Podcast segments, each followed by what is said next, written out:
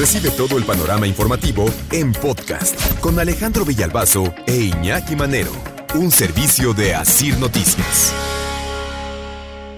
Que si este la sopita, que si el arrocito, que si a veces el arrocito montadito con un huevo, que si el guisadito, que si la agüita de fruta, pues es prácticamente similar a lo que muchos mexicanos comemos en casa. Eh, a veces ya, ya está la confianza de tantos años con la persona de la, del, del restaurantito de comida corrida que ya hasta le dice, oiga señor, ¿me lo puede hacer sin grasa la pechuguita, por favor? ¿no? Y ya sabe, ¿no? Ya, ya cuando llega ya, la señor ya te tiene, tu, ¿no? Como Tus siempre, gustos. sí, la de siempre. Pues. Oiga, ¿qué le dijo el doctor? No, pues que con menos grasa. Sí. Ah, se la hago la próxima vez sin grasita, ¿no? Y así está. Toda, el- toda la vida que trabajes por ahí cerquita, y ya está, ya está, son casi, casi familia. Pero ahorita ya la comida corrida, incluso la comida corrida, porque es parte de estos micro, pequeños y medianos negocios son los que sostienen la economía de este país, pues están en peligro, ¿eh? Están en peligro por los aumentos. Ellos se ven forzados también a aumentar el precio de sus comidas porque ya no pueden más. Si les suben el huevo, hace ratito platicamos del huevo, del pollo, si a ellos les suben todos estos insumos, pues ellos también se ven forzados a, ni modo, ¿no? a aumentar. Si antes una comida corrida te salía en 30 pesos, ahora te saldría en, no sé, 30, 40, tal No, vez. pero ¿dónde? Y aquí ya las más baratas están en Sí, no, 70, pues, lo digo, claro. yo, yo hace mucho que no vaya a una comida Sí, corrida, ¿no? ya me 70 da la tiempo más de ir a comer a casa, ¿eh? pero, pero ahorita Ajá. ya están en, ¿no? Antes sí me salían en 30, 40. No, pues ya tiene un rato. Sí. Hace ya un ratito, pero bueno. Vamos con mi amigo René Ponce, que se dio una vuelta ahí con la seño y que le dijo, ¿cómo estás, eh, mi amigo René? Buenos días.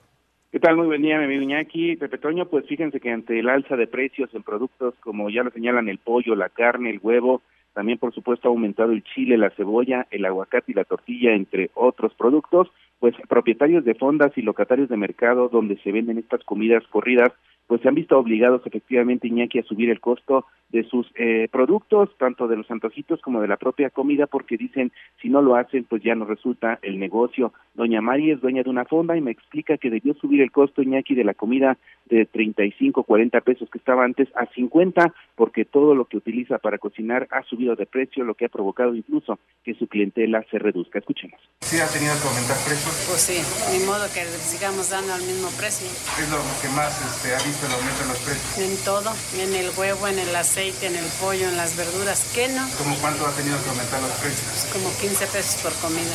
¿Esto hace que baje la clientela o la clientela sigue viniendo? No, si venos cómo estamos, vacío.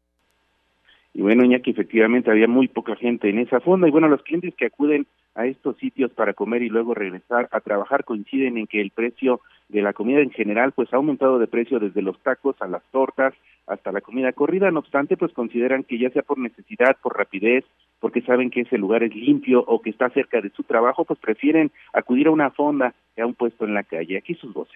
Pues sí, apenas subió, ¿eh?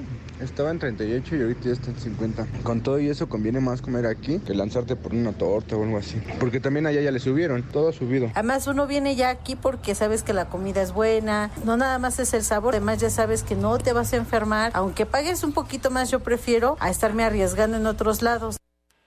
Y bueno, también eh, platiqué eh, con los comensales sobre este asunto del incremento de precios. Dicen que sale más barato comer en una fonda que hacerlo en un restaurante, donde el precio de la comida puede ser del doble o el triple. Y es que también platicando con la gente señalan que ya sale pues prácticamente al mismo precio pedir, pedir unos chilaquiles con bistec que pedir unos chilaquiles con huevo. Escuchemos. No, no, no nada más la comida, sino ya en todo. Siempre venir a la fondita, bueno, pues va a salir más barato que irte a comer a un restaurante, ¿no? Porque además está cerca del trabajo y está sabroso. Buscarlo otra vez, dónde comer, se complica más y pues la verdad todo está subiendo. Y bueno, también platiqué con la señora Sara, ella atiende un puesto de comida y también de antojitos, me explicó que si no le sube los precios, ya sea uno o dos pesos a lo que son los sopes, las quesadillas y los pambazos, y unos 15 a 20 pesos en la comida corrida, pues ya no resultaría, ya no sería negocio, porque todo, dice, ya le, le, le cuesta mucho más. Escuchemos. Pero la verdad es que no está mal porque tienen su sopa, su sopa aguada, su sopa seca y su y su guisado y su agua, sus tortillas. Todo está muy caro, sobre todo la carne, entonces vamos variándole, vamos poniéndole que a veces son milanesas, a veces son tortas de papa. Entonces ya le vamos variando así con eso para que tenga también verduras y que nos salga un poquito más accesible a nosotros, tengamos un poco de ganancia y sigamos con el negocio.